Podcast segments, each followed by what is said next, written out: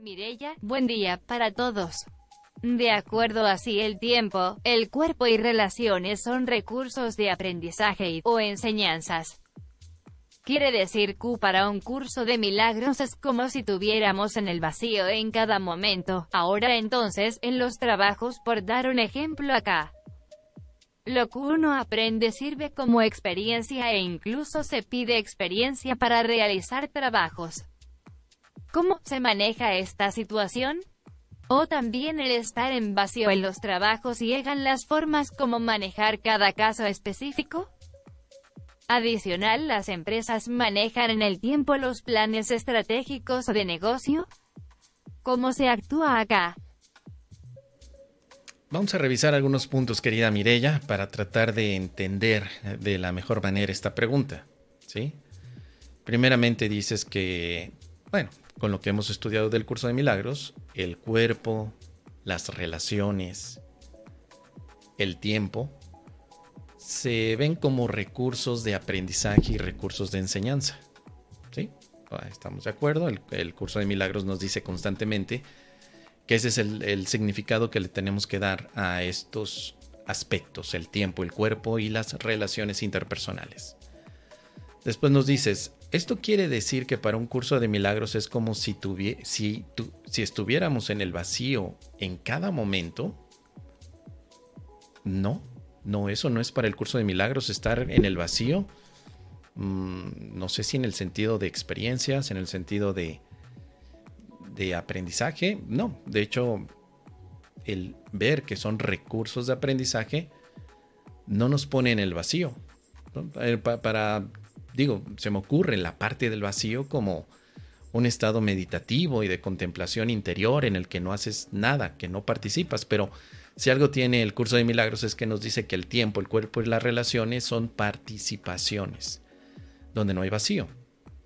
De hecho, si aprovechamos cada una de ellas para ofrecer un milagro, el milagro representa la plenitud, no el vacío. Hay otras enseñanzas fuera del curso de milagros que te invitan al vacío, por supuesto. Vacíate, eh, deshazte de todas las ansiedades, deshazte de la experiencia, deshazte de la preocupación. Pero en el curso de milagros, quizá el único vacío que podríamos ver en este sentido es el del ego. ¿Sí? El tiempo, el cuerpo y las relaciones te ayudarían a vaciarte de ego, pero no te vacías del amor. Al contrario, se necesita vaciarte del ego para que puedas darte cuenta del amor que hay en ti. El milagro sería un tipo de experiencia que te lleva a la plenitud. Lo dice en algunas secciones el, libro, sobre todo ahora me viene a la, a la, mente el principio de los milagros. Los milagros significan vida, ¿sí? Aquí está el principio número 4. Entonces, si significan vida y Dios es el dador de la vida, se nos dirá lo que necesitamos saber para que no haya este vacío. También no hay que confundirlo con el vacío eh, existencial, ¿no? El vacío donde de pronto dices, es que siento este hueco en mi vida porque nada significa nada. Entonces, ¿qué hago? ¿Qué puedo hacer? Si no importa que yo trabaje todo el tiempo, al final no es para nada porque es una ilusión. Y el curso de milagros te dice, cuidado con caer en ese tipo de razonamiento que está incompleto, porque si hay algo que significa es el amor. Y en este momento, aunque tú estés experimentando una ilusión, el amor no te ha olvidado, no estás fuera de él.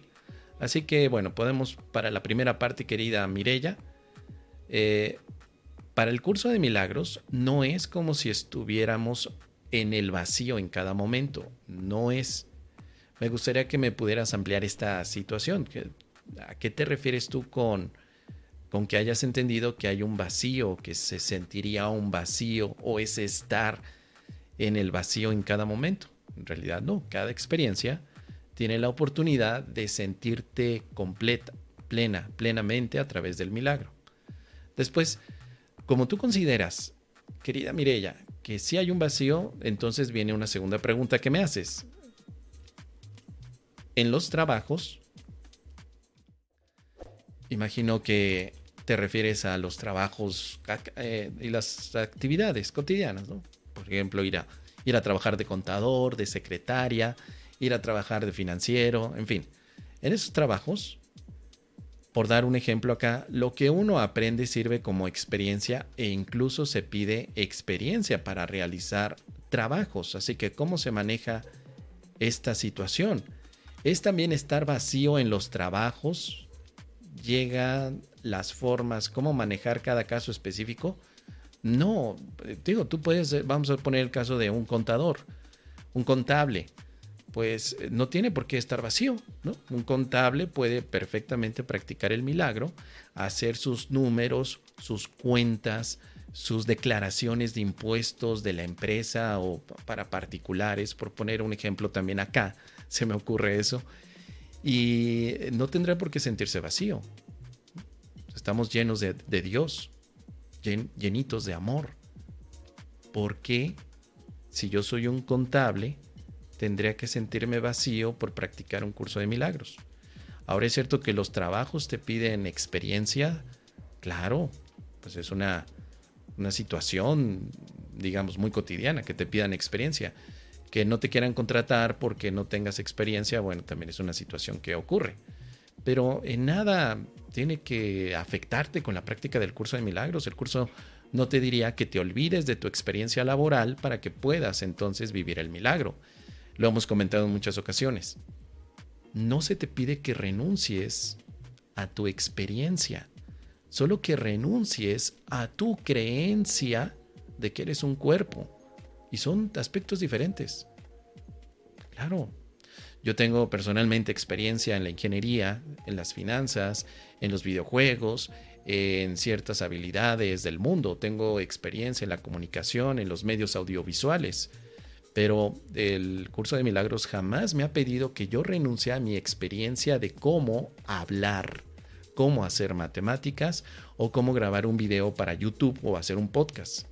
Al contrario, esas experiencias que yo he tenido han sido de suma importancia para la actividad que hoy tengo de divulgar el curso de milagros. Tengo estudios financieros, pues las finanzas me ayudan también en una práctica de un curso de milagros. Tú dirás, ¿cómo? Pues simplemente viéndolas como actividades del mundo que no me definen a mí. ¿Sí? Yo hago transmisiones, podcasts, eh, videos, streaming, pero eso no me define a mí. Yo no soy un streamer, ni tampoco soy un podcaster. Yo soy el Hijo de Dios, por supuesto. Entonces, es simplemente no confundir las cosas porque no se te pide que renuncies a tus experiencias previas para conseguir un trabajo debido a que estás eh, estudiando un curso de milagros. Así que, como bien nos dices aquí, ¿cómo las empresas manejan el tiempo y los planes estratégicos o de un negocio. Por supuesto. El hecho de que yo sea practicante de un curso de milagros y haya llegado a un punto donde la mente que planifica perdón, la mente que se sana es la que no planifica, no quiere decir que no pueda participar en los planes de la empresa. ¿Sí? Lo hemos dicho en muchas partes, no hay que mezclar el mole con el pozole. La voy a poner aquí en la pantalla. La mente que no planifica. A ver, vamos a ver cómo está. Planifica, aquí está. Dice por aquí, la mente que ha sanado en la lección 135 en el párrafo número 11. La mente que ha sanado no planifica. Simplemente lleva a cabo los planes que recibe al escuchar a una sabiduría que no es la suya. Entendemos que escucharía al Espíritu Santo. Entonces, mira, vamos a suponer lo siguiente, querida Mirella. Yo voy a trabajar a, un sitio, ¿no? Como vamos a suponer, como director de, mercadotecnia. Voy a trabajar como director de mercadotecnia y la empresa para la que trabajo se dedica a, a producir zapatos. Y el plan de ventas para cerrar el año 2024 es que se pueda duplicar las ventas de acuerdo a un buen plan y a una estrategia de, de marketing que me están pidiendo a mí. ¿sí? Por un lado, yo practico el curso de milagros. Yo sé que la mente que ha sanado no va a hacer planes pero me están pidiendo que yo haga un plan de estrategia para vender zapatos. Así que lo más amoroso es hacer ese plan estratégico, pero yo no tengo por qué sentir ansiedad ni preocupación si se cumple o no, porque al final el único plan que tiene sentido es el del Espíritu Santo Y yo no sé si al Espíritu Santo le interese producir zapatos de aquí a lo que termina este próximo año. Milagronauta Marco Antonio Gerardo Gómez se ha suscrito al canal. Bienvenido, querido Marco, gracias por suscribirte. Así que no hay que confundir las cosas en lo que tenemos que hacer en el mundo, que lo podemos hacer con amor, a lo que el curso de milagros nos habla acerca de los aspectos de la mente para liberarse del miedo. Yo puedo perfectamente tener mi función como director de marketing, realizando mis funciones como directivo que necesita establecer tiempos límites para poder eh, funcionar. Aquí te va un ejemplo y con eso vamos a terminar, querida Mireia, esperando que te sea de utilidad. ¿sí? Pero mira, en el año 2012, aquí te va una pequeña historia. En el año 2012 di la primera conferencia de un curso de milagros ah, junto con dos grandes amigos, tres grandes amigos, Nick Arandes, Michel Gaimar y Gabriel Molnar. En el, creo que fue en el 2011, fue un poquito antes, o 2010, creo que fue 2010. La primera vez que di una conferencia la di con estos tres monstruos de, un curso de milagros. Imagínate, estaba yo muy chavito, muy, eh, en, muy enquencle, muy, eh, digamos, eh, parvulito, o sea, chavito, no sabía muchas cosas de cómo hablar en público ni qué decir. Y recuerdo que la organizadora Eugenia Ortiz, una gran amiga, nos dice, pues vámonos a reunir entre todos para ver cómo nos ponemos de acuerdo y que demos un evento de todo el día y que cada uno de ustedes participe. Entonces Eugenia recientemente había visto mis videos y me dijo, oye Moza, a mí me interesaría que tú compartieras una conferencia con estos tres facilitadores también. Así que nos reunimos en un sitio, fuimos a comer y de pronto, mientras estábamos en el almuerzo, Eugenia nos dice de qué les gustaría hablar. Hagamos el plan para que podamos tener un taller de todo el día y que la gente pueda venir y que sepa de qué van a hablar. Y entonces imagínate, llevamos al extremo la práctica de, o, o, le quitamos lo práctico al curso de milagros porque en ese momento empezamos a decir todos, no hay que hacer planes, no planifiques. Ya el Espíritu Santo nos dirá en ese momento qué tenemos que decir. Así que le preguntaban a Nick, Nick, ¿de qué sería bueno hablar? Y Nick, lo que ustedes digan, hermanos, estará bien. Le preguntaban a Michelle, Michelle, ¿de qué hablamos? Y lo que el Espíritu Santo nos diga estará bien.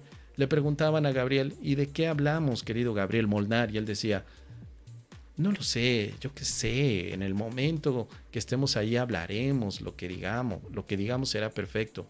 Y me decían a mí, Mos, ¿de qué hablamos? Y yo, pues si ustedes no saben, menos yo. Yo estoy aquí entrando a este show, yo no sé. Así que de alguna manera, Eugenia empieza a decir, bueno, estamos aquí para poner los planes, pero si, si nadie está planeando nada, pues entonces no tiene sentido que demos el siguiente paso. Y todos, pues no sé, hablemos del perdón. No, del perdón no, hablemos de la expiación. Total que pasaron horas y horas porque todos nosotros nos habíamos puesto, los facilitadores, en la posición de que como queremos que nuestra mente sane, no hay que, no hay que planificar. Sin embargo, en el mundo se requieren planes, sobre todo no confundir las cosas. Eugenia nos dice, vamos a hacer un plan, hizo y ella propuso, yo creo que pueden hablar de estos temas. Al final decidimos, sí, eh, Michelle va a hablar del perdón, Moss va a hablar acerca de la toma de decisiones, Gabriel va a hablar acerca del milagro y así cada uno ya con los temas. Perfecto, ahora sí, ya tenemos esa parte. Siguiente punto, ¿quién empieza primero? No, pues que habla el Espíritu Santo, no lo sé, yo no sé, ustedes hermanos, no me quiero sentir especial, entonces mejor que empiece Gabriel.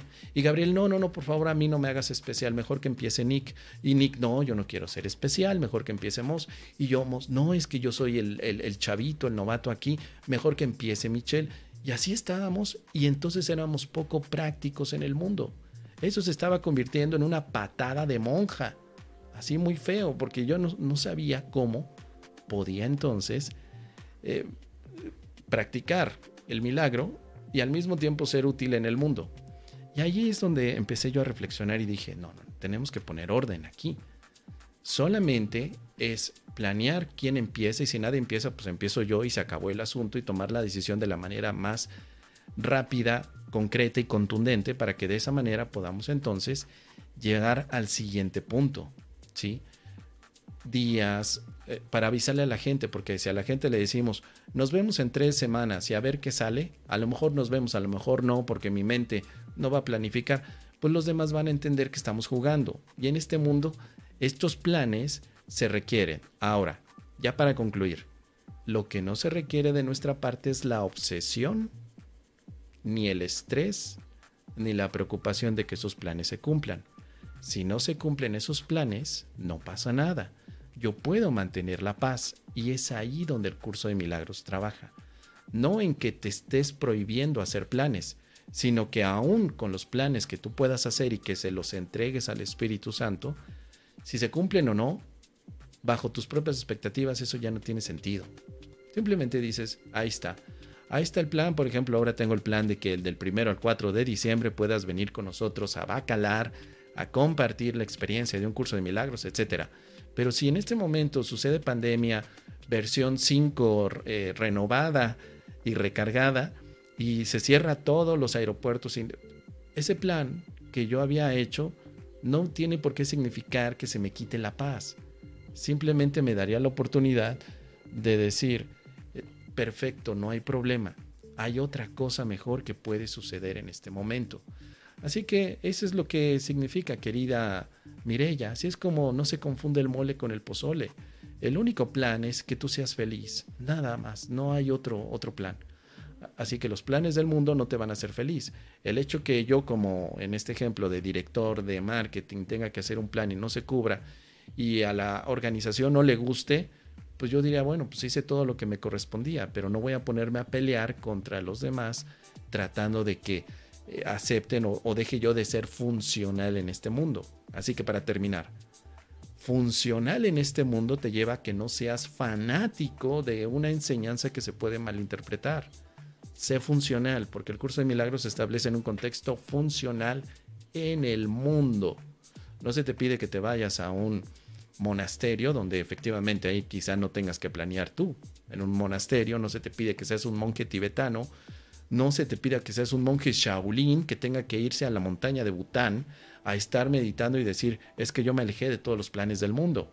No, porque de todos modos tienes el plan de respirar, tienes el plan de comer. Es un plan que ya está ahí activo. Por eso el curso de milagros me parece sin fanatismos una de las espiritualidades más hermosas que tiene el mundo para poder ser parte del mundo sin ser del mundo. Es lo que te puedo compartir, querida Mirella. Ojalá que esta reflexión te sea de utilidad. Ya me lo harás saber.